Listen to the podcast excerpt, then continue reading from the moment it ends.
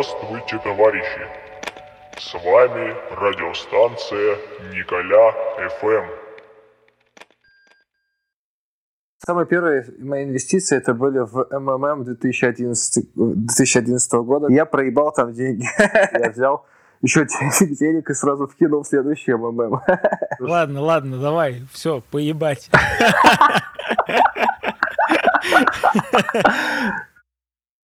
Чао, рогатцы, с вами Николай ФМ, шестой выпуск. Сегодня первый выпуск мы пишем совместно с гостем, то есть первый выпуск не соло. Посмотрим, что из этого получится.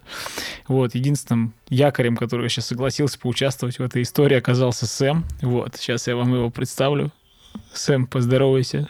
Привет, ребята. Мне очень приятно присутствовать на этом выпуске. Я думаю, что вам понравится.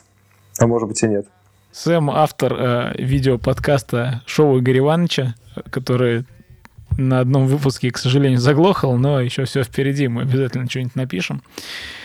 Вот. Э, что вообще здесь делает Сэм? Вот, пару слов. Э, выпуск этот будет посвящен инвестициям, и я его назвал так. Э, ты еще, ты еще не инвестируешь, тогда иди на, ну, Дальше додумайте сами. Не буду пока материться, хотя, в принципе, похуй на самом деле. Ты еще не инвестируешь, тогда иди нахуй. Вот. И почему, значит, Сэм тот человек, который может что-то рассказать про эту историю, вот, немножечко о нем. Сэм по факту Владислав Самощенко, по образованию программист и учитель физкультуры.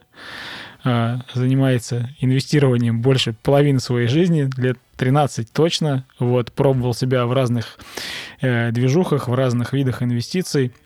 Сейчас на данный момент, э, сколько я знаю, Сэм является управляющим такого крупного фонда, э, который десятки миллионов, ну, управляет, в общем, десятками миллионов э, в данный момент. Э, Сэм крутой чувак. Вот, если я что-то забыл, Сэм, тебе рассказать, ну, давай там, типа, добавь. Да нет, ты все правильно сказал, просто фонд не крупный, десятки миллионов это хуйня ебаная, а так, в принципе, нормально. Все, ну, все, все ты правильно сказал, да. Ну, может быть, еще, может быть, еще только что 13 лет это слишком много. Я думаю, что лет 10, типа так. Ага, супер, прикольно. А, ну, 10 тоже норм, то есть там тебе-то всего-навсего годков-то немного. Ну, в общем, что, давай тогда это Че, попробуем, я тебе буду задавать вопросы, ты давай отвечай, будем что-нибудь там обсуждать, в общем. Давай. А, накидал я тут маленько, давай, в общем, расскажи немного о том, как ты, ну, пришел в инвестиции, какие они были у тебя первые, э, первые твои инвестиции, какие были, в общем, какие результаты, что, куда смотрел. А, как я пришел в инвестиции? Самые первые мои инвестиции это были в МММ 2011, 2011 года, когда я был пиздюком, и я просто хотел, типа, больше зарабатывать, хотя я, в принципе, вообще мало зарабатывал, потому что я, мне было 16 или 17 лет. Вот, и я пришел к этому, потому что я ехал в трамвае, увидел, э, там в трамвае в то время висела такая реклама, типа, и там было написано, что куда-то мы берем деньги по 24% годовых, и я подумал, блядь, как бы было бы охуенно заинвестировать миллион рублей, тогда бы я просто получал бы 20 косарей пассивного дохода, и это для меня было бы просто оху... ну, круто на то время. Вот, но я стоял, короче, на остановке, помню, и видел. То есть это у меня такая идея появилась. Но я как-то еще аудиокнигу прослушал про инвестиции, меня как-то эта вся тема впирала на то время. Вот. И я стоял на остановке, э, там ехал домой, и я увидел на троллейбусе вот название МММ 2011. Я уже знал, что МММ это ну, шляпа полная, но мне я подумал, круто было бы, если бы э, все бы было бы на этот раз здорово. Короче, чтобы они, э, так сказать... Короче, блядь, не суть. С МММ все началось. И я проебал там деньги. Я, короче, вывел... Я, короче, собрал степуху, типа, за 4 года, тысяч двадцать, и пошел, вкинул, в МММ, и она проебалась просто, я все, я остался без степухи. И я понял, что эта тема немного не такая простая, как мне кажется. То есть, вот. Но потом это меня, как бы, какой вот я должен был сделать урок из этой всей истории, что это все шняга и стоит забить, но на самом деле я такой урок не сделал, я взял еще денег и сразу вкинул в следующий МММ. Прям сразу. То есть там был такой прикол, что одно МММ закрылось, и людей кинули, и, я, и, и меня в том числе кинули. И я сразу взял и скинул в следующий МММ, который вот моментально И я, э, получается, из-за того, что первый там вкинул, соответственно, я не проебал деньги, а вернул просто свои, которые я въебал на первый МММ, вот и все. Типа, ну и я дальше продолжил всякой такой хуйней страдать еще где-то, наверное, с полгода тоже. Вот. Это с этого все началось. Уебищно плохое начало вообще. МММ, да, здорово. Я помню, у моего... Помню, где-то перебирал шкаф, у бати лежали в шкафу, а МММ еще первые акции, вот эти бумажки. Вот. Сэм, отличная история вообще, конечно. Такой путь э, начался интересный с МММ. Ну, давай тогда это дальше там... Ну, расскажи дальше, как твой путь в инвестициях, ну, э, каким он был, в какие потом ты инструменты смотрел, что делал, куда инвестировал, вот, что было у тебя? Следующие этапы. Ну, следующие этапы а, мы после МММ мы вкладывали с чуваками в какие-то сомнительные проекты, типа а, где тоже там типа 30% в месяц нам обещали. Вот. А, ну, сейчас не суть какие проекты, но суть в том, что в пирамиды, короче, всякие пирамиды. И на следующей пирамиде мы проебали бабки, э, прям тоже так красиво просто. Пару раз нам пришла выплата, а потом мы проебали. Вот. А потом я познакомился, короче, потом я хотел найти работу просто, и я искал работу в этот день какого-то курьера, блядь, ну, типа просто раз, разносить какую-то херню, в газете мы пришли с одногруппником туда, а там, оказывается, не, надо было, нужен был не курьер, а нужен был тип, который продает книги прямыми продажами. То есть нужно, тебе просто давали книги, ты ходил, блядь, по улице и должен был зайти там куда-нибудь и продать книгу. То есть вот такая охуенная работа. Но, но э, вторая работа, которой мы в этот день зашли, это было типа как будто Форекс. Форекс, ну, торговля на Форекс, и как будто это работа. На самом деле это просто наебалово было, то есть ты как бы туда приходили люди, которые хотели зарабатывать бабки, а по факту они все бабки там проебывали. То есть вот, и я такую, такую тему залетел, и мне это так прикололо все, так понравилось, ну, в смысле, вообще графики, там, инвестиции, форекс, херня, что я начал эту тему изучать и, соответственно, э, в нее погружаться потихоньку. И, ну, вот я уже непосредственно торговал там на Форексе, тоже проебывал деньги, но не все. То есть я где-то там проебал половину тысячи долларов, то есть тогда для меня тысяча долларов это было просто огромные деньги. Вот. Э, и потихоньку в этой теме начал разбираться и, соответственно, э, там начал изучать всякие виды там э, анализов, графиков и так далее, там технический анализ и так далее.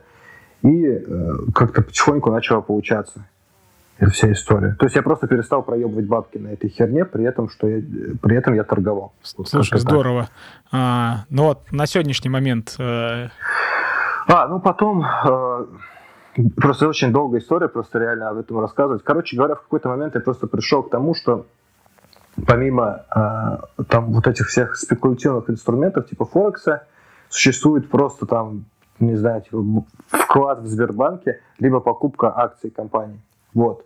И, соответственно, уже покупая а, акции, покупая, ну, короче, используя адекватные финансовые инструменты, это акции компании, да, а, получилось так, что а, ну, просто инвестировать стало получаться.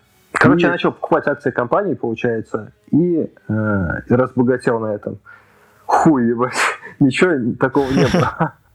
То есть просто стало правильное понимание инвестиций формироваться, и э, я начал инвестировать в акции, э, понял, что такое э, долгосрочное инвестирование, там собрал свой первый портфель из финансовых инструментов, да, и получается, вот за прошлый год, допустим, у меня доходность получилась в районе 30% в год. Я сейчас точно цифры не помню, но получилось так. То есть, ну, нормальные... Здорово. Да, нормальные такие рыночные показатели. Вот, это что касается... Слушай, таких... круто. Да, э, классно. Что касается нормальных таких обычных инвестиций и каких-то в них результатов. Слушай, здорово. А, Сэм, ну смотри, то есть для вот, понятно, ты занимался долго всей этой историей, вот, давай мы про инструменты поговорим отдельно, чуть позже. Вот сейчас вот хочется понять, что вот ну, наверняка ну, э, для того, чтобы там грамотно инвестировать, ты, понятно, как ты сказал, изучал вопрос, технические анализы и так далее, и наверняка, ну, твой уровень, ну, финансовой грамотности, так называемый, он на высоком уровне находится. Можешь вообще, ну, раскрыть понятие, что такое для тебя вот финансовая грамотность, что это такое? Ну, и кто такой финансово грамотный человек? Ну, то есть вот так вот, типа, как бы, если, как бы ты описал бы это? такого персонажа? А, да, смотри, я просто считаю, что а, вот, допустим, есть какие-то действия люди, короче, здесь человек, он какие-то действия э, в жизни делает, допустим, если попроще взять пример с точки зрения здоровья. Вот, допустим, есть какое-то действие, которое, допустим, делает здоровье хорошо, и делает, которое э, ухудшает типа здоровье. Допустим, вот человек курит, вот, например, я курю кальян, с точки зрения, ну, вот, общих человеческих каких-то принципов это делает минус, да. Если я вот вчера бегал вечером э, там по улице, да, в смысле была у меня пробежка, это э, делает, улучшает здоровье, можно так сказать.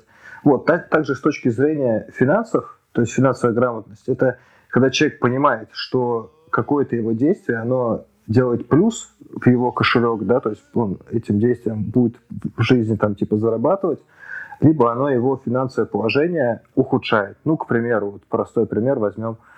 Э, ну, человек берет, допустим, кредит, или, допустим, берет кредитную карточку и высушивает ее там полностью, да, вот это как я сейчас это сделал, в принципе. Но я, осоз... Но я это осознаю. Вот, а он неосознанно, да, то есть не знает, какой процент там по этой карточке, не разбирается, он ее всю тратит, и потом получается, что он платит минимальный платеж, и еще думает при этом, что он как бы этот долг гасит, а по факту этот долг он не гасит, э, там, а гасит только там чуть-чуть, 10%, да, получается. Ну, к примеру, как-то так. И получается, он э, вот эти мысли у него, которые есть в голове, да, э, они финансово неграмотные, и он, получается, э, ну, короче, просто действует неэффективно с точки зрения финансов. То есть его поведение, оно неграмотное, то есть с точки зрения финансов, как-то так вот. Это финансово безграмотный человек, который не дает отчет о, о своих действиях с точки зрения его денег. Как-то, короче, так я, наверное, усложнил. Но похуй. Да нормально. То есть, ну, то есть ты провел аналогию как раз со здоровьем. То есть, например, ну, люди, которые там, я не знаю, следят за своим здоровьем, они делают там определенный набор действий, там, типа, я не знаю, а, не передают на ночь, там, например, да, занимаются физкультурой и так далее. Вот. Ну, типа, они знают, да, примерно, что делать.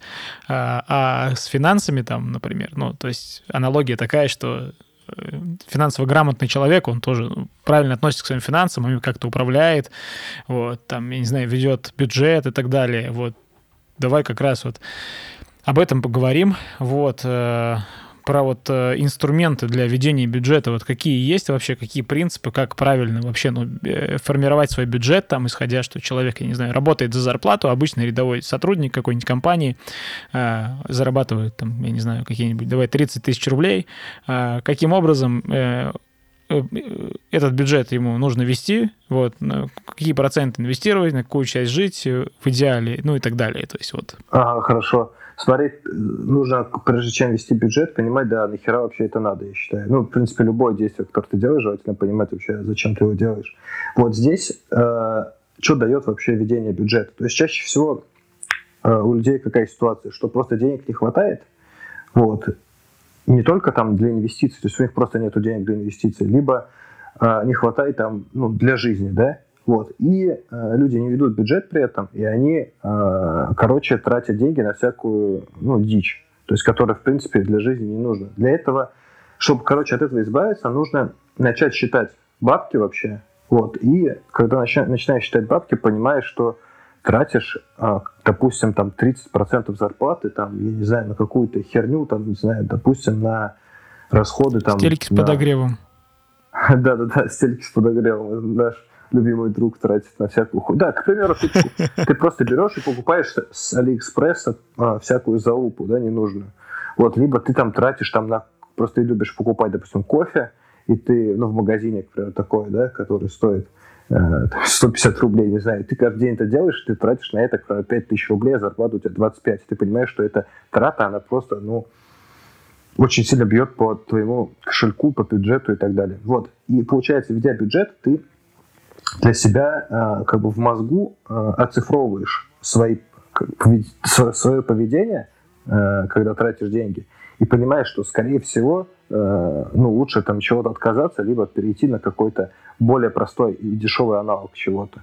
Вот, то есть, ну, не тратить, допустим, там, ой, не знаю, какой пример привести. Блин, ну, тупой какой-то пример приходит в башку, допустим, я не знаю, там, блядь, если про это кофе я привел пример, то, допустим, ебануть себе термос заебатого кофе из дома, вот, и, соответственно, если там где-то работаешь, где ты можешь это сделать, а, а не покупать его где-то там, э, а не покупать его в магазе. Я понимаю, что конченый пример, но как-то он более понятен, наверное, будет. Вот. И, соответственно, когда результатом всего этого ведения бюджета получится так, что э, люди понимают, что в принципе им денег хватает, плюс у, него еще, у них, оказывается, остаются свободные деньги для того, чтобы инвестировать. Короче, как это делать? Сейчас, слава богу, в телефоне, у всех есть телефоны и есть прям прикольные приложения, очень удобные да, для этого. То есть это вот, я, например, пользуюсь, приложение называется Money Manager, там такой, короче, красный э, это значок, и там свинья такая, типа копилка нарисована.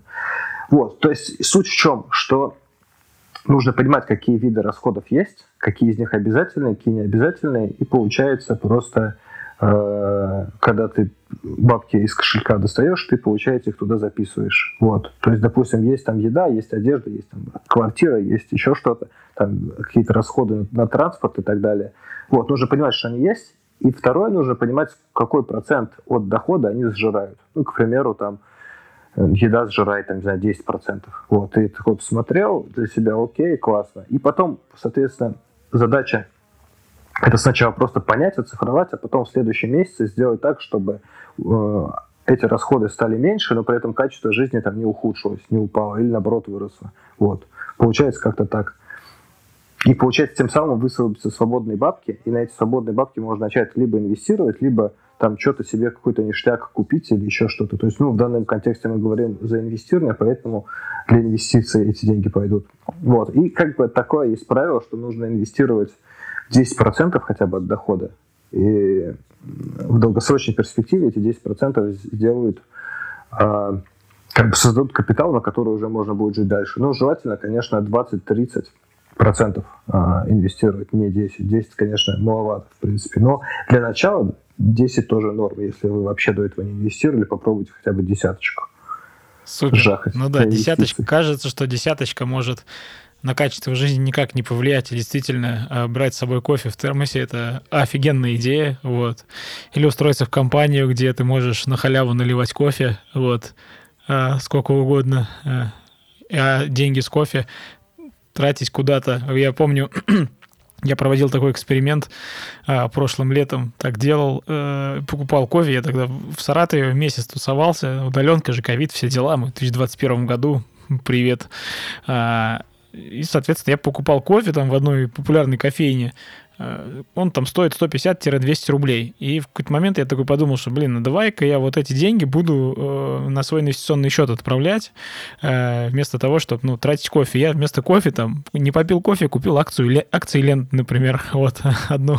И вот так вот месяц примерно жил, ну, очень неплохие результаты получились по итогу, ну, просто я из Саратова уехал, кофе пить перестал. Ну, акции ленты у тебя остались потом после того, как ты перестал платить. Да, они, они в итоге мне помогли переехать в Москву. То есть, ну, я снимал квартиру, и а, у меня не было там изначально никакого бюджета, никаких сбережений, тоже вот где-то неграмотно, финансовая грамотность страдает. Я там все акции продал и снял квартиру в Москве. Так, отлично. Мы, ну, мы, в общем, что, тут определились, что понятно, что с, э, ведение бюджета поможет понять ну, дыры, которые у нас есть ну, в, нашем, в наших финансах, вот, и поможет скостерить, если там вы не можете э, какую-то часть откладывать, какую-то часть инвестировать и говорить, что у вас нет денег на инвестиции, вот, введение бюджета вам поможет сообразить. Это как с подсчетом калорий даже наверняка где-то. То есть вы увидите дыры, ну, что вы где-то тратите совсем много. А расходы, например, которые, ну, у меня такие были открытия, расходы, которые я думал, что они главные у меня, они оказываются вообще не в первом приоритете. Есть вещи, на которые уходит, ну, гораздо больше денег.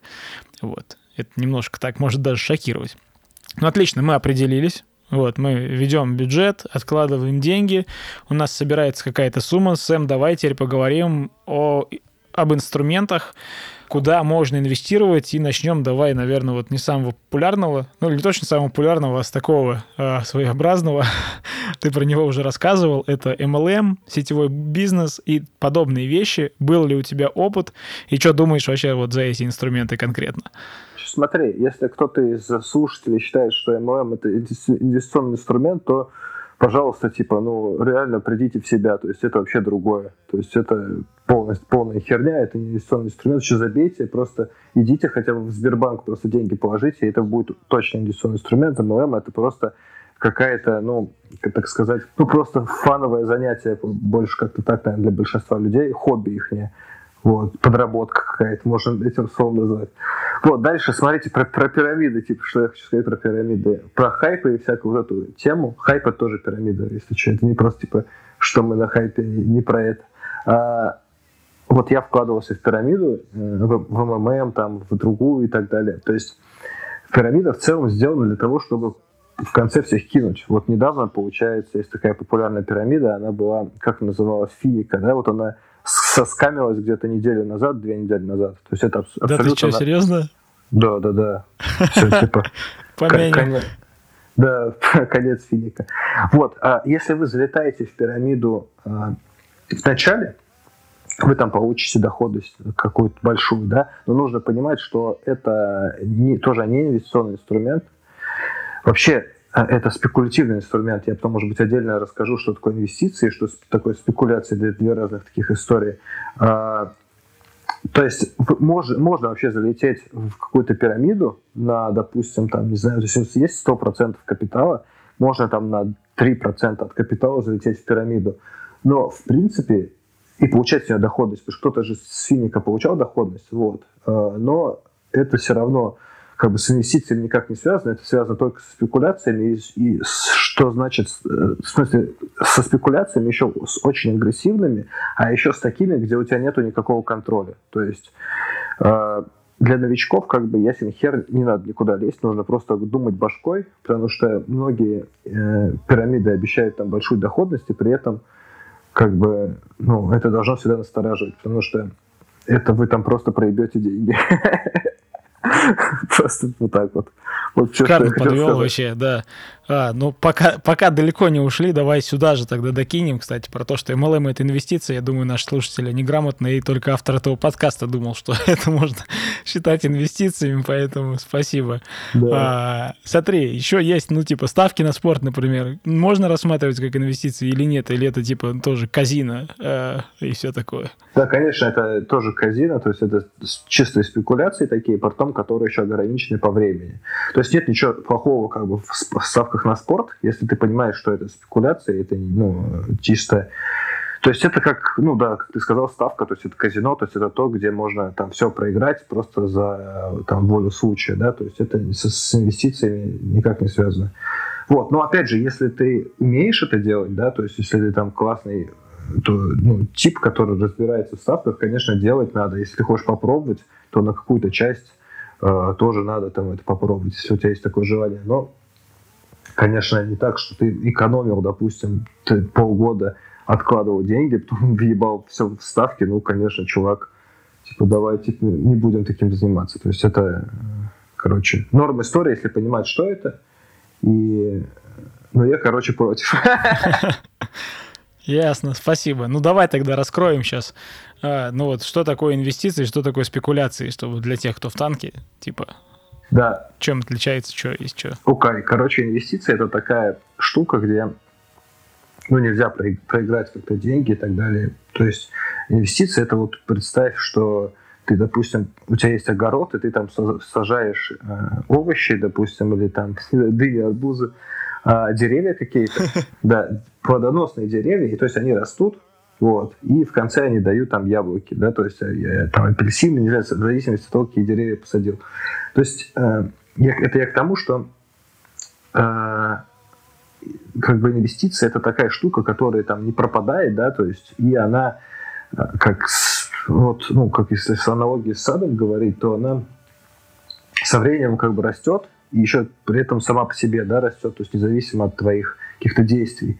Вот это, слава богу, типа можно сделать, инвестируя как бы в реальную рыночную экономику, ну вообще просто рыночную экономику, просто в экономику инвестируя с помощью там того, что, допустим, купить хату и начать ее сдавать, с помощью того, что купить акции, да, компании, которые платят, платят дивиденды, с помощью, э, там, опять же, покупки э, облигаций, либо вложить в банковский вклад – сделать вклад в банке, да, то есть это вот такие штуки, которые дают бабки, и при этом они не обнуляются, да, из-за того, то, что, блядь, Спартак сыграл с Динамо там 0-1. То есть вот без вот этой херни.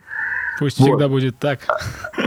Да, а получается, а спекуляция это что такое? Это когда у тебя, твои результаты финансовые зависят от э, ну, как бы воли случая, образно говоря. Вот поставил ты на то, что там Барселона станет чемпионом там, Испании, вот, а она им стала, ты заработал. Не стала, там, ты все проиграл. То есть это а, называется спекуляция. То есть это, получается, результат финансовый зависит от какого-то стечения обстоятельств, и это стечение обстоятельств, понятное дело, от тебя не зависит. Вот. Это спекуляция. И к этому относятся как раз ставки на спорт, там хайпы, вот эти вот всякие, то есть пирамид, пирамиды, спекуляции там э, ценой, допустим, там на, там, опять же, на рынке Форекс, к примеру. То есть еще вот спекуляции, что это может быть? Это если из реальной жизни, это вот купить тачку и продать ее дороже, то есть на 5 тысяч. То есть это же тоже ты ничего не сделал, просто получается такое, что ты просто купил, продал, и вот эта спекуляция называется. А если ты пошел, поработал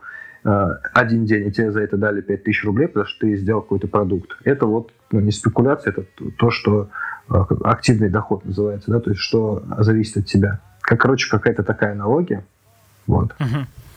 Супер, отлично. То есть смотри, еще в чем проблема, если я сразу скажу. Проблема людей в том, то, что они думают, что они инвестируют, а, они, а на самом деле они спекулируют. И поэтому они проебывают деньги, и потом они такие плачут и говорят, блядь, я, мы вот инвестируем, мы инвестировали в Финика, мы инвестировали в Форекс, мы инвестировали, там, не знаю, во всякую хуйню, и все проебали, инвестиции это очко, типа, потому что нас кинули. А вот это на самом деле они просто э, путают понятия. Отлично, Сэм, вот коли мы добрались э, до ну, уже разобрались, что такое спекуляция, что такое инвестиции. Давай поговорим об инструментах э, инвестиционных. То есть э, расскажи за акции, облигации, фондовый рынок, что это за история для тех, кто в танке. И как на этом, ну, как можно инвестировать свои деньги с помощью этих инструментов на этом рынке. То есть конкретно про, про, про инструменты фондового рынка и как с помощью них можно инвестировать, получать, зарабатывать. То есть всего есть э, два типа инструментов. Это инструменты, которые платят фиксированную доходность, э, получается, заранее уже определенный день. Вот, допустим, это похоже на банковский вклад. То есть ты в конце положил деньги, в банк в конце месяца получил там 5%, и ты знаешь, что ты будешь эти 5% получать, и вот ты этому рад очень сильно. Вот, это банковский вклад, и аналог этого банковского вклада – это облигация называется. То есть это получается, ты дал деньги в долг, представь, что у тебя есть друг – который зовут Вася, который берет э, бабки в долг, ты ему заинвестировал 5 косарей, и он тебе в конце месяца дает, допустим, сотку, 100 рублей каждый месяц, и через год он тебе вернет еще эти 5 косарей тебе обратно. Вот.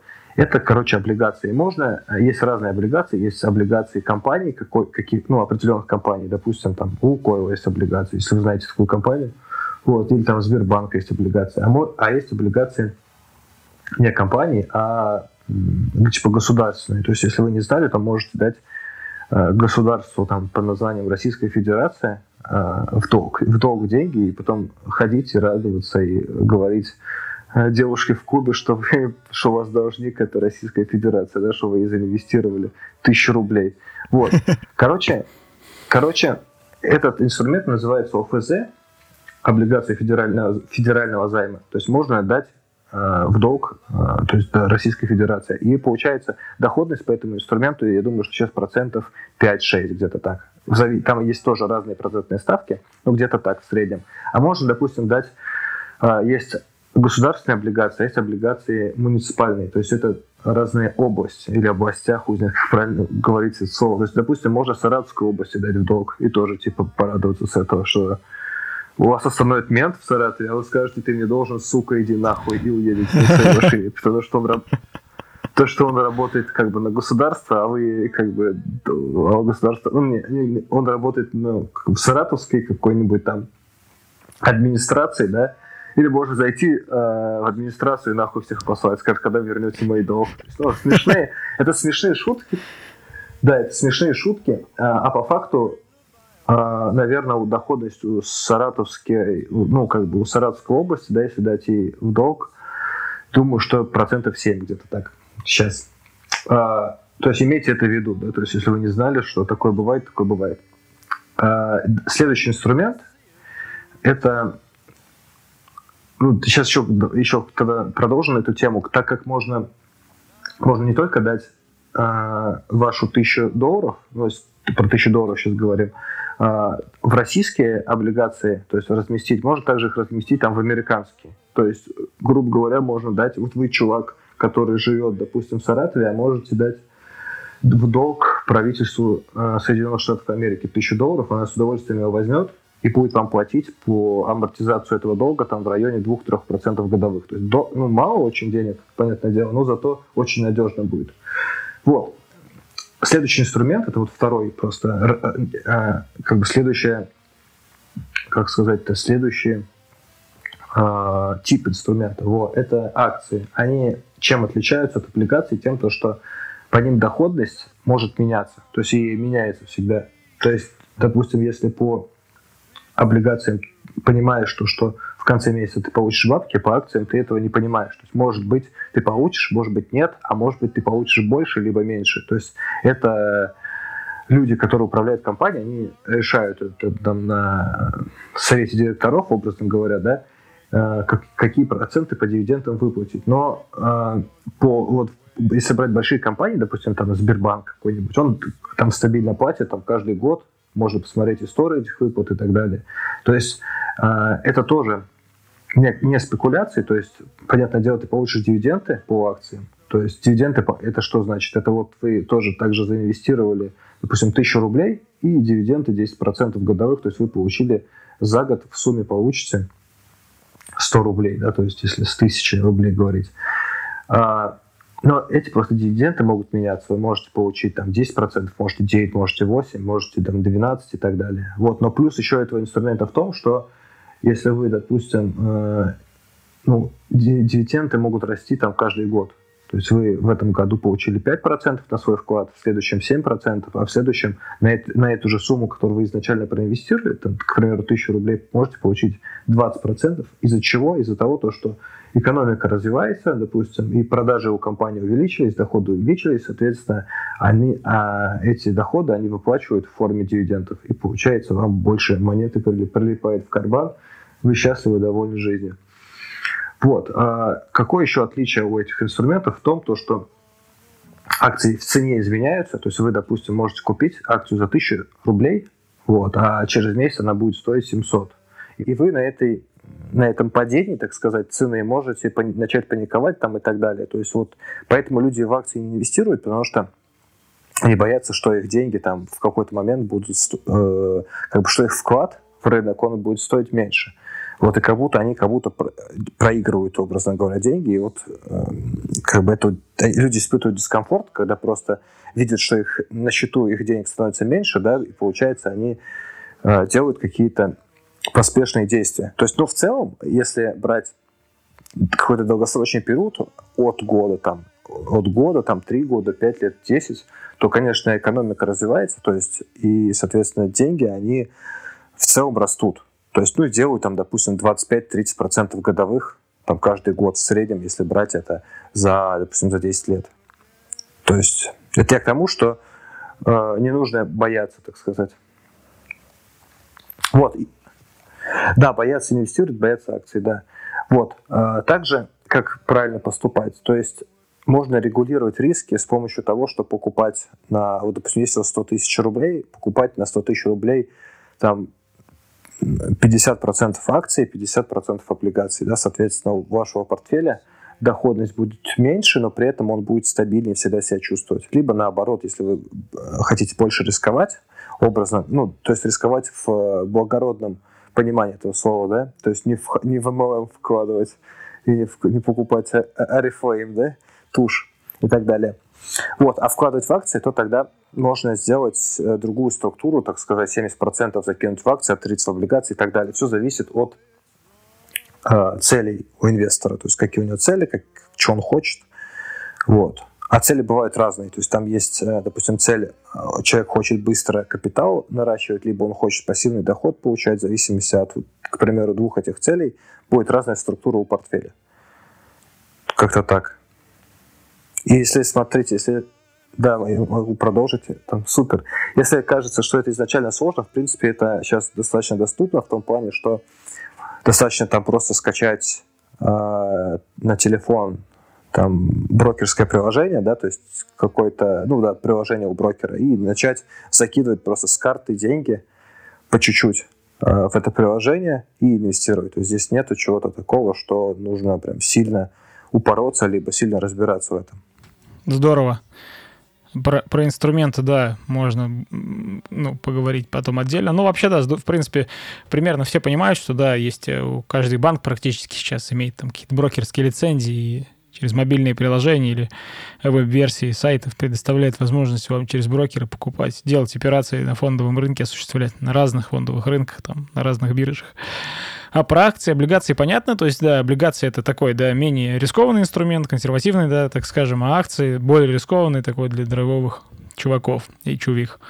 А, слушай, есть такая тема, как пифы. Что это вообще за история? И как это к фондовому рынку относится или к чему-то такому, типа, другому?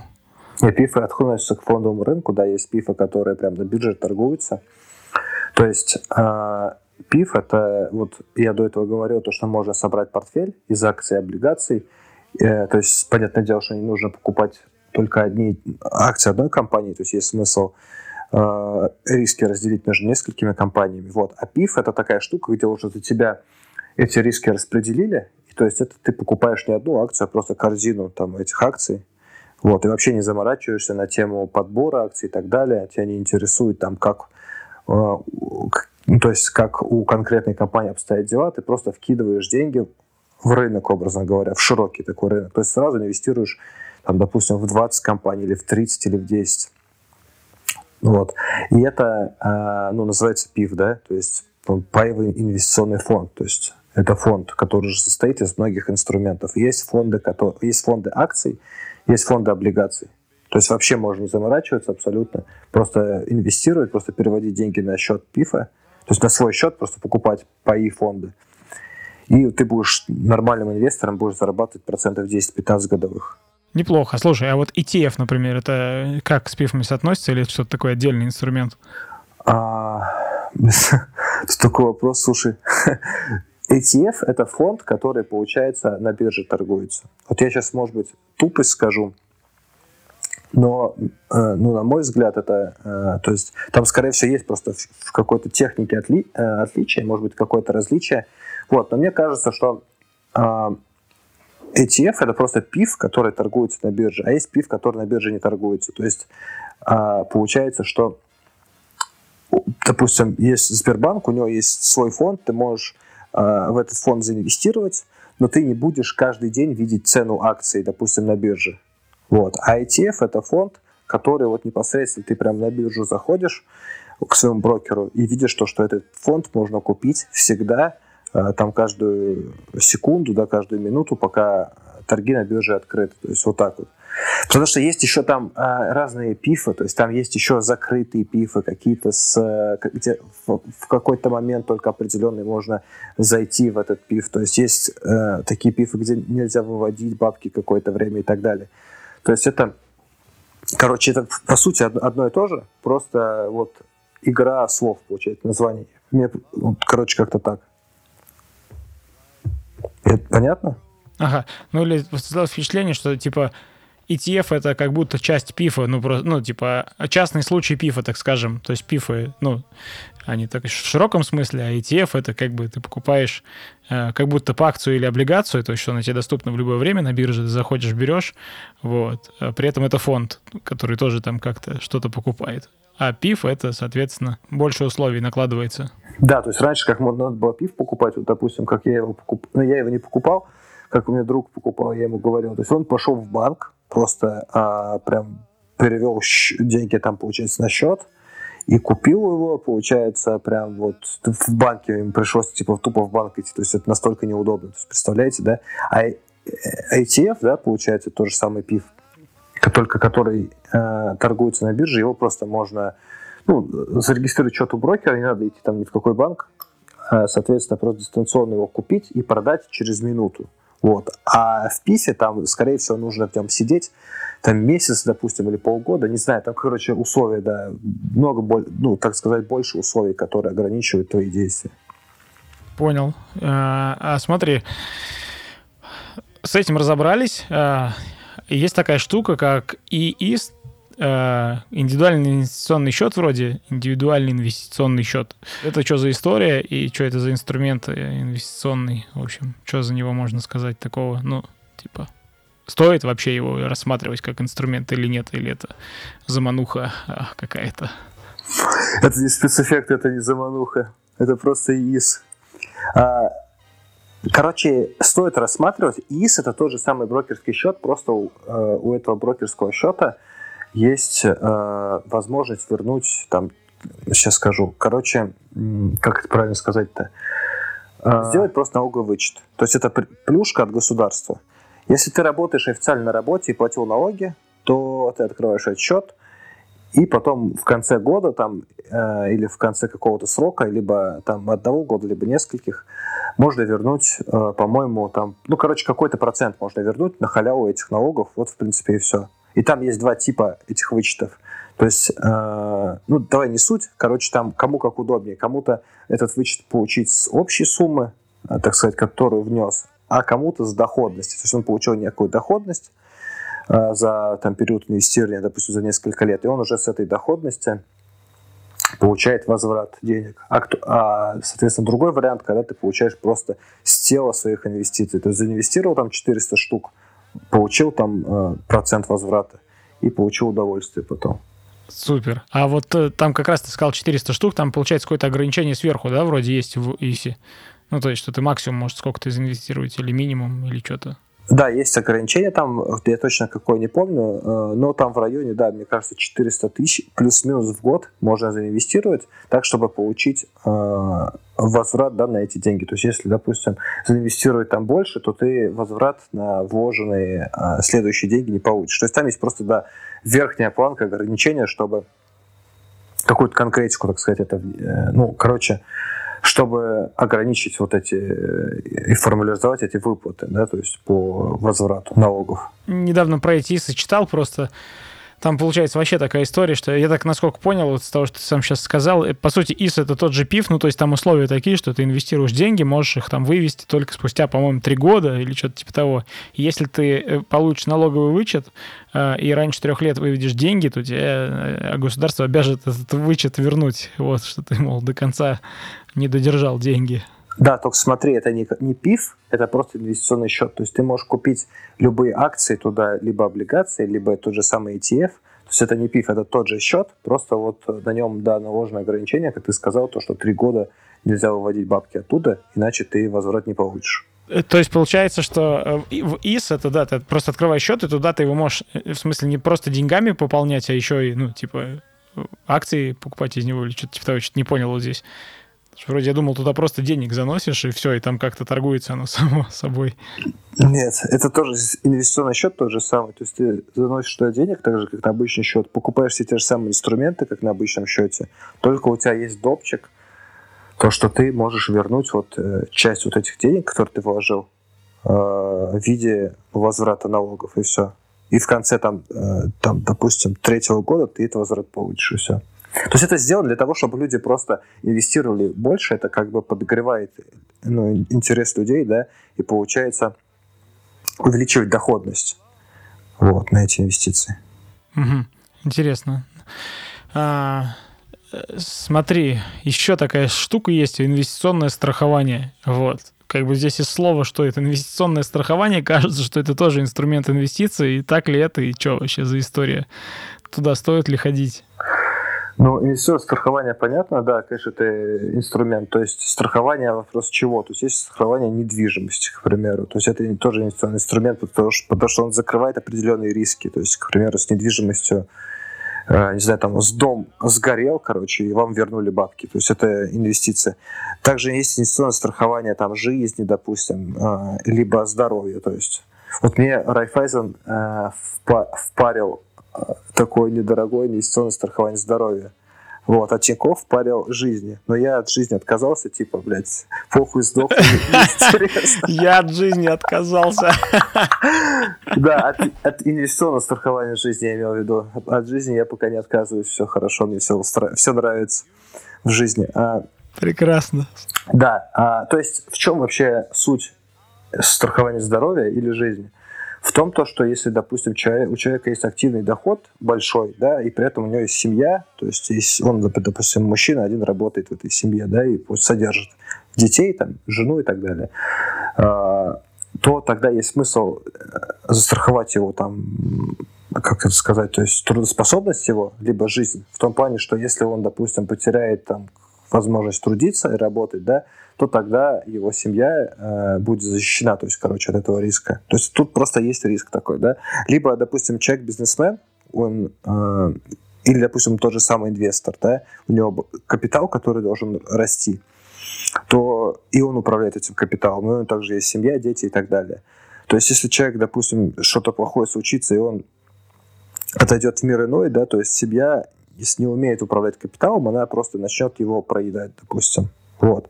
А если застраховать этого чувака, и даже с ним что-то случится, он потеряет здоровье либо жизнь, то будет такая большая выплата, что э, люди, то есть семья смогут на эту э, на эти деньги жить еще, допустим, 5-10 лет, и при этом они не будут выдергивать деньги из его инвестиционного плана, да, то есть из его инвестиций, не будут продавать а, активы, то есть не будут продавать, допустим, акции, не будут продавать какой-то бизнес по дешевке, да, за, за маленькие деньги, чтобы покрывать свои расходы. Вот для таких случаев и инвестиционное страхование жизни, здоровья или там чего-то еще, оно и предназначено. Окей, спасибо, тут понятно. Предлагаю перейти к такой теме, тоже достаточно хайповой, э, к криптовалюте. Давай поговорим немножко про крипту. Ну, не будем там про технологии, типа а блокчейн, как работает, технические детали вот эти вот. То есть про это мы рассказывать не будем. Давай чисто с точки зрения инвестиций и э, насколько это, ну, насколько это актуальный сейчас инвестиционный инструмент, стоит ли туда ходить, смотреть, и если стоит, то как это сделать вообще, потому что, ну, многие хотят, кто-то уже ходит, кто-то уже что-то пытается делать. История э, биткоина, она сидит в умах людей, вот этот скачок невероятный э, в росте цены, и как на таком рынке лавировать, зарабатывать, инвестировать. И крипторынок — это все-таки об инвестициях или больше о спекуляциях? Угу, хорошо, в конце вопрос. Крипторынок это в первую очередь спекуляции, потому что э, крипторынок, то есть криптовалюта, если вы покупаете, она не платит вам ни дивиденды, не платит купон по облигациям, то есть у вас нет какого-то дохода от нее. То есть это просто цена выросла, опять же, вы заработали, цена упала, вы не заработали. Вот, кстати, я сейчас в сделке сижу по одной монете, я не знаю, я прям захотел узнать, я сейчас в прибыли или нет. Вот, у меня там другие мои движники, как бы они более рискованные. А, то есть, как это сделать? Я думаю, что сейчас у каких-то брокеров точно есть просто фонд на криптовалюту. То есть можно залететь в фонд, ну, купить фонд. А, также для обычных людей, то есть которые ну, мало разбираются в этом всем, есть просто рекомендация такая, что ну просто может быть немного следить за рынком, и когда он обвалится, то купить биткоин на какую-то небольшую сумму. Допустим, опять же, если у вас 100 тысяч рублей для инвестиций, купить его на 10 тысяч, то есть на 10% от портфеля – и, соответственно, его либо на бирже там хранить, либо вообще скачать там себе на компьютер этот биткоин. Так будет надежнее. То есть есть смысл немного денег вкинуть в эту историю, потому что ну, спустя, допустим, несколько лет она может там удестериться. Вот, и будет вам приятно. Но при этом, конечно, э, нужно понимать, что это чист, ну, чистой воды такая спекуляция. Ну, то есть, а за счет чего, почему так получается, что вот крипторынок вот он такой вот, ну, который, что он реально спекулятивный, там у него там сегодня стоит биткоин 60 а, тысяч долларов, и, а через два дня он стоит 30 тысяч долларов. То есть такое падение колоссальное. Это прям, ну, а потом послезавтра он 40 опять стоит. Ну, и вот эти вот качели, э, то есть как это, ну, за счет чего это получается вообще? И что, то есть на крипторынке что мы покупаем? Получается какую-то криптовалюту, правильно? Ну да, то есть покупаем криптовалюту. А, криптовалюта это просто код в интернете, да, получается какая-то такая штука, которая, ну, не существует, понятное дело, это просто как бы, э, ну, как образно говоря, ну, пуст, ну, можно сказать, что это тема просто не существует, да, то есть как бы в физическом мире, вот. Ну а так, конечно, ей можно потом обменяться, допустим, то есть можно купить что-то за эту криптовалюту, мы можем с тобой обменяться, да, то есть ей и так далее. То есть она так, как средство платежа, Э, ну, удобная штука. А почему, ты сказал, почему очень волатильный рынок, то есть почему сначала биткоин стоит там 60, потом 40, просто потому что его не регулируют. То есть, вот, допустим, а рынок акций, к примеру, там есть банки, какие-то большие фонды и так далее, он как-то более, более зарегулированный, там больше объема, соответственно, больше объема, сложнее манипулировать рынком. А биткоин и криптовалюта вообще это все рынок достаточно молодой, и в нем не так много объема, то есть не так много денег в этом рынке. Поэтому, если кто-то захочет э, взять, допустим, много денег в рынок залить, соответственно, цена э, на какую-то криптовалюту сильно изменится, то есть сильно подскочит, либо упадет. Вот, поэтому, э, то есть почему? Потому что мало денег в рынке, не так много, как по сравнению с фондовым рынком. И он менее регулируемый, либо вообще там не регулируемый никак. Вот. Соответственно, им достаточно просто манипулировать. Вот поэтому биткоин так и туда-сюда э, как бы ходит. Большая волатильность у криптовалюты.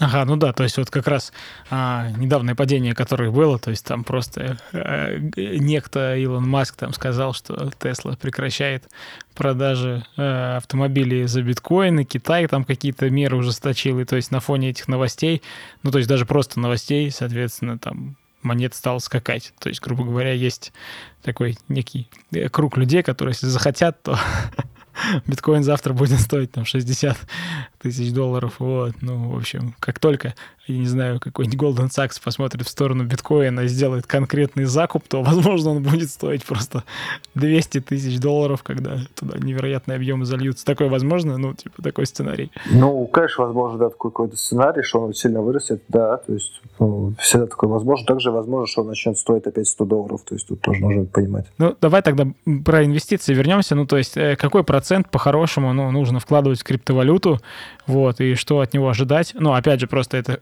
кажется таким лакомым кусочком, и несмотря на то, что инструмент спекулятивный, то есть очень аналогии проводятся хорошо с акциями, то есть там какая-то отдельная валюта, там, э, это там биткоин равно там акция Лукойла, ну, ладно, биткоин равно акция Гугла, там, э, чтобы там хоть как-то попадать, вот. Э, то есть ты покупаешь биткоин, и у тебя там какое-то происходит движение цены, э, то есть которое тебе ничего не гарантирует, опять же, то есть ты можешь ее там продать, докупить и так далее.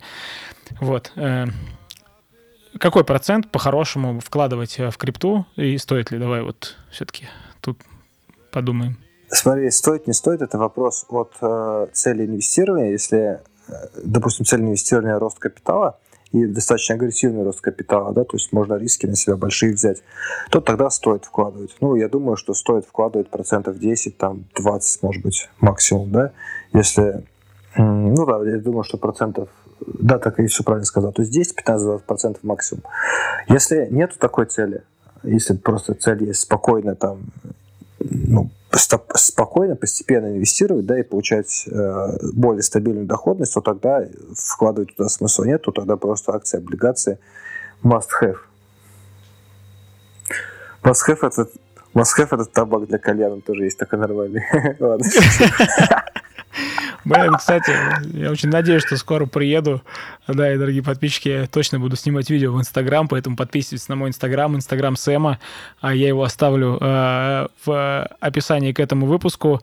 Я также оставлю ссылочки на, на наш Телеграм-канал, э, в котором э, тоже э, вы сможете при желании оставить вопросы, на которые там Сэм потом ответит, например, либо я в Инстаграме, либо а, я их залью также в Телеграм-канал. А, с криптой разобрались более-менее, супер. Э, понятно, что там, например, смотреть, как это технически устроено с точки зрения там, блокчейн, как работают блоки, вычисления и так далее. Возможно, мы поговорим там в будущих выпусках, особенно если этот зайдет, то поддержите его лайками там на всех платформах, которые слушаете. Э, э, мы тогда соберем еще команду каких-нибудь крутых тех, технических специалистов и по, обкашляем вопрос вообще работы блокчейна, что это под капотом, и почему не только криптовалюта работает на ней, а всякие другие разные цифровые подписи и другие подобные вещи. Э, ну что, э, давай поговорим про Форекс. Э, тоже такая история. Ну, что Форекс — это инвестиции и спекуляции, во-первых, и и давай, и вообще, что это за рынок, как он устроен, потому что он как-то стоит особняком, и очень много историй я слышал о том, сколько денег сливают на Форексе, вот, больше, чем, я не знаю, в любых пирамидах, как кажется. Миф это или, или не миф, как вообще с этим жить? Ну, то, что сливать денег много, это прям так точно. Да, мне кажется, Форекс прям действительно много сливает больше, чем в пирамидах. А во-первых, интересно, что мы в конце, ну, в конце выпуска вдруг вспомнили про Форекс заново и начали о нем говорить. Короче, Форекс это получается рынок, э, который, на котором торгуются э, пары валюты друг к другу. То есть, например, доллар к евро. И э, кажется, что это может быть интересная история, но на самом деле особо нет для начинающих, в смысле, я имею в виду, для, вообще для инвесторов. Это, ну, сразу говорю, что это чисто спекуляции, да, но при этом, если криптовалюта, ее можно купить, и она, скорее всего, вырастет, то на Форексе так нельзя утверждать, потому что там это просто ставка, так сказать, на рост определенной экономики, да, допустим, на рост американской экономики и на спад там европейской экономики, там евро, к примеру. Вот.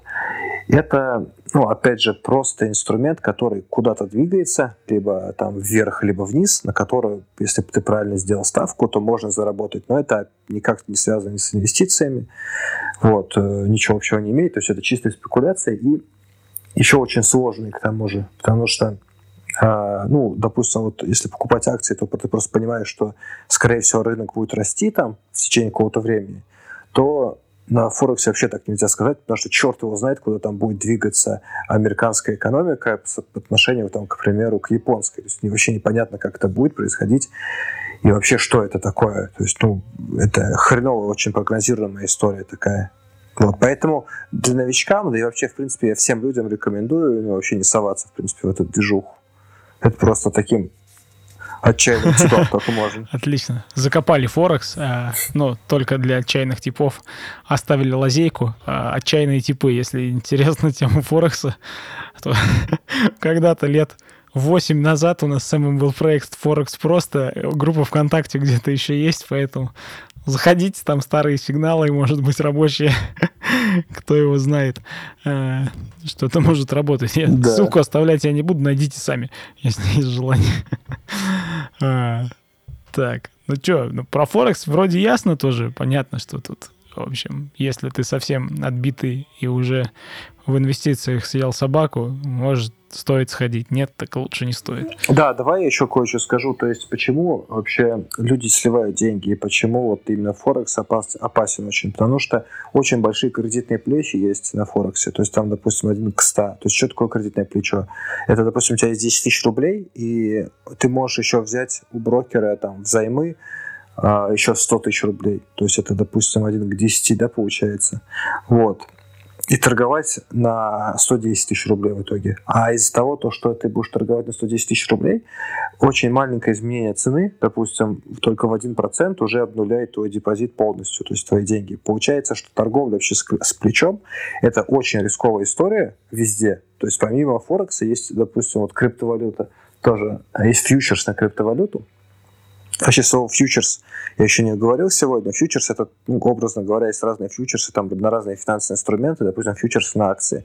И они как раз-таки торгуются с плечом. То есть поэтому я об этом как бы особо не рассказывал, потому что смысла нету. То есть все, что торгуется с плечом, то очень-очень-очень рискованно, то, опять же, не инвестиции, то чистой воды спекуляции. Вот, поэтому Форекс опасен, поэтому фьючерсы там тоже опасная история. Вот, только для профессионалов под, подходит. Для новичков ну, нет. Для профессионалов, если будет желание, мы потом запишем отдельный выпуск. Вот сейчас у нас, конечно, мы больше, больше, наверное, э, совершенно точно не, наверное, направлены на э, новичков. Окей, спасибо, Сэм, про фьючерсы. Понятно еще слово такое future, фьючерсы. Типа что-то в будущем, да, такое. Фьючерс. Ну да. Мне, ну давай, что мне рассказать что про фьючерсы, в чем суть? Да давай, да, расскажи, расскажи про фьючерсы, ну, чтобы хотя бы знать, то есть, э, что вообще, э, куда в будущем, если ты станешь профессионалом, можно посмотреть, а пока новичок, э, вообще не смотреть. Ой, я, конечно, думал, что это нахер никому не надо, но так, если чисто для, как бы для инфы, то есть есть, допустим, фьючерсы на разные инструменты, к примеру, на акции есть, допустим, на, там, на металлы или там, на зерно, к примеру, и так далее. То есть суть в том, что э, можно купить, допустим, ну, допустим, скажем, простой там кофе какой-то по определенной цене, допустим, там, не знаю, ну, давайте вот нефть, нефть понимают люди, мне кажется, допустим, э, за 70 э, там долларов, короче, за бочку нефти, получается. Вот. И если ты хочешь, э, ну, ты понимаешь, что цена через 3 месяца может измениться, ну, допустим, она стать может 80, а ты хочешь купить по 70 через 3 месяца, то ты покупаешь не бочку сейчас, да, э, то есть, не, соответственно, не саму нефть, а покупаешь фьючерс. Это просто как возможность купить эту бочку нефти через месяц по цене 70, независимо от того, какая будет цена. То есть это, короче, типа как... Ну, как это сказать? Типа это как возможность цену забронировать и так далее. И вот получается, что ты покупаешь это не за полную цену, эту бочку, а за там за 10% от ее цены. То есть не за 70, там, а за 7 в итоге. Вот. И в конце ты можешь ее купить, а можешь не купить. Можешь, типа, сказать, мне это не надо. Вот. И все получается. То есть я понимаю, что непонятно ни хера я объяснил, короче, ну без разницы, мне без разницы. То есть сложно просто объяснить вот так вот, мне кажется. Короче говоря, это э, как бы для того, чтобы Бля, ладно, давай похуй, пизду. Ладно, да, начинающим, может, не надо. Ну, то есть, это, типа, частный случай этого опциона, там, да, есть опцион на покупку, на продажу, типа, вот, фьючерсы, это не, не то. Опцион это да, это типа производные уже фьючерсы. То есть это э, как бы э, посложнее инструмент. То есть там еще есть э, другая херня. Короче, да. Ну, суть в том, то, что да, они похожи, то есть в чем-то. А так? Разные, конечно. Окей, ну давайте про опционы тоже поговорим в следующий раз. Это прям уже реально high level. А я помню на парах по э, теории вероятности, ну, э, спецкурс какой-то был по теории вероятности, я на такой кафедре учился, там старый чувак нам рассказывал про, про хеджирование, портфеля, опционы, вот, с точки зрения науки, как грамотно инвестировать.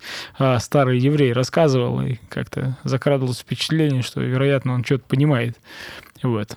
Потому что внук его ездил на Лексусе. А, ну ладно, это как-нибудь потом. Круто. А, давай такой э, инструмент, э, так скажем, не из цифрового мира, и не то что цифрового, а вот недвижимость. Э, как вообще, что, что, как можно инвестировать в, в недвижимость. Понятно, эта тема вообще тоже кажется отдельного выпуска даже, возможно. То есть она такая широкая, э, но именно для начинающего, ну, для начинающего инвестора, там, э, у которого, там, допустим, не самый большой капитал, возможно ли варианты ну, войти в рынок недвижимости и как-то там зарабатывать что-то? Ну, смотри, сразу говорю, что это не эксперт в недвижимости. То есть Все то, что я знаю здесь, то есть если говорить о э, того, как зайти, то есть да, то есть э, зайти можно, если взять, допустим, купить недвигу за э, там 20% от ее стоимости, да, то есть ипотеку взять, и при этом ее взять так, чтобы э, доход от аренды он покрывал э, платеж по ипотеке, плюс в плюс еще что-то тебе давал. Ну, к примеру, купить там какой-то ларек, который э, взять его, допустим, там 80% в кредит, ну, то есть в, ну, в кредит или в ипотеку, да, в долг, короче, и э, платеж по кредиту будет там 20 тысяч рублей, а там арендодатели будет платить 50, и, соответственно, 30 тысяч рублей это будет твоя разница, которая вот как раз ты будешь получать за то, что ты рискуешь, так сказать деньгами банка. Типа, короче, вот так вот, как- как-то это так делается, если по-правильному говорить. То есть, и, соответственно, нужно понимать, допустим, вот если хочется взять квартиру так в аренду, нужно тоже считать это все. То есть, доп... ну, в смысле, квартиру купить и в аренду сдать. То есть, если, допустим, какие-то квартиры стоят 2 миллиона, если есть там 20%, то 400 тысяч, вот с этих денег можно начинать. Как-то так. Ну, это вообще другая тема, да, то есть это сильно другая тема, и я как бы в этой теме э, так, ну, не, не прям сильно на скиллах пацан. Ну да, у нас есть один друг, э, долларовый миллионер, которому мы можем прямо сейчас позвонить, спросить, как дела. Пригласим его в выпуск в один из следующих. Он нам расскажет, а, как а, круто инвестировать в недвижимость. Да, я сам с удовольствием приду на этот выпуск и послушаю его. Супер, да, дадим тебе самую эксклюзивную подписку. Сэм, спасибо. Мы разобрали очень много инвестиционных инструментов а, сегодня. Так, если подводить, то а, поговорили немножко а, про финансовую грамотность, э, что такое, да, про разные виды инвестиций, про э, инструменты для ведения бюджета как раз, которые там помогут в дальнейшем э, собрать какой-то капитал для того, чтобы начать инвестировать и продолжать инвестировать. То есть просмотрели весь путь, э, то есть чтобы начать инвестировать, сначала вы следите за своим бюджетом, откладываете какие-то деньги, в помощь вам всякие разные приложения, э, которые позволят это вам сделать. А после того, как, соответственно, и самое главное, определиться с целями, для чего и зачем инвестировать, потому что ну, без цели тут э, будет непонятно, какой инструмент выбирать, по какому сценарию идти, потому что если вы обратили внимание, внимательно слушали, то это идея красной нитью была, проходила через весь выпуск про то, что все зависит от цели, зависит от цели. Вот. Э, набор инструментов, портфель непосредственно инвестиционный, да, который вы соберете, будет зависеть от ваших целей, от ваших ожиданий и желаний. А, рассмотрели, да, множество инструментов, фондовый рынок, акции, облигации, ПИФ, ИСы, ETF, инвестиционное страхование, э, поговорили про криптовалюту, задели немножко Форекс, прямо боком поговорили про инвестиции. Э, спасибо, Сэм, еще раз. И давай там, значит, под конец, так ты человек так, с таким большим опытом, возможно, наши слушатели сами хотят войти в тему инвестиций и какие-то, например, книги мог бы ты рекомендовать, которые, там, с которых стоит начинать вообще свой путь э, в инвестициях э, каких-то авторов или какие-то курсы, видео, фильмы вот из этого формата? Есть что-нибудь?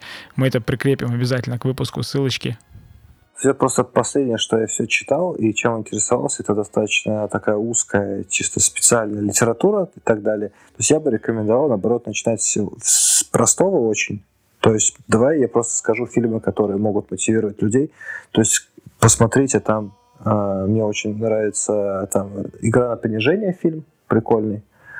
Ну, мне кажется, что он мне нравится, потому что я его только понял, все остальные могут не понять. А, ладно. И, соответственно, какой-нибудь «Волк с Уолл-стрит», тоже такой фильм, где когда показывается вот этот дух какого-то хайпа на инвестициях. Вот. И, соответственно, можно просто посмотреть какие-то базовые курсы, там, допустим, там Тинькофф инвестиции, либо прочитать какие-то, опять же, их статьи, чтобы вот базово просто купить, разобраться, как купить акции, как купить фонды, соответственно, сделать это, прочитать, купить, и дальше посмотреть уже доходность этого всего, и э, уже дальше понимать, хочется ли вам дальше в этой теме разбираться, или вам, допустим, или вам достаточно просто инвестировать в эти фонд, и там, заниматься своими любимыми делами по жизни и не вдаваться в тонкости и в подробности этого процесса. Можно почитать э, чисто, зачем про инвестиции, то есть можно прочитать про финансовую грамотность, правильно? Правильно. То есть есть э, классная книга, типа какая-то, э, называется «Самый богатый человек», «Самый богатый человек в Вавилоне», по-моему. Вот. Ты, по-моему, ты ее выиграл, по-моему. Тебе в подарок она... Или я тебе ее выиграл. Вот. А, Потом есть еще, э, можно прочитать Бода Шефера, у него много разных книг. Там типа э, только одна книга, помню, Мани называется. Короче, вот любую книгу Бода Шефера берете, читаете нормально. Вот. Э, можно прочитать еще про, фина... про мышление, э, финансовое мышление и по, как это, короче, про, про финансовую грамотность. Э, у Киосаки тоже любую книгу берите, читайте. И еще есть, допустим, у мастера игры, короче, «Деньги мастера игры» называется книга, и его автор этот этот э, коуч такой американский э, знаменитый, как его там зовут, э, Тони, Тони, Тони, да, Тони Робинс, да, вот эти вот книги могу порекомендовать, они как бы базовые Э, как бы вам расширит понимание в плане финансовой грамотности, в плане привычек, связанных с деньгами, и в плане инвестиций тоже. Супер. Слушай, а вот Пол Грэм, по-моему, какой-то... Это вообще не из этой истории. Что-то автор мне запомнился. Бенджамин. Или Бенджамин Грей. Бенджамин а, Грэм. Да, Бенджамин, сори. Да, это, в смысле, книга есть. Она э, хорошая очень можно ее прочитать просто ну, не новичкам. То есть она про фундаментальный анализ акций. То есть если вы сначала прочитаете и подумаете, что для того, чтобы инвестировать, нужно вот так разбираться в компаниях, то вы, скорее всего, не начнете просто, потому что слишком сложно. Или почитать финансовые отчеты этого, кто там, инвестор, крутой миллиардер. Да, Баффета. Э, Баффета, да. Подумайте, что тут происходит. Сэм, спасибо большое, что пришел. Вот. Э, было очень интересно. Думаю, наши слушатели оценят этот выпуск. И если будут какие-то вопросы, то пишите Сэм в Инстаграм, пишите мне в Телеграм-канал э, комментариями э, к этому выпуску. В общем, ответим на все. Сэм, спасибо большое. Вот. Удачи тебе, брат. Спасибо, что пригласил. Мне было ну, интересно пообщаться. Как бы я да, надеюсь, что людям, помимо того, что мы просто матерились и что-то веселились, они из этого вынесут какую-то для себя полезную информацию и порадуются. Вот. Было круто. Чао, рогатцы. До свидания.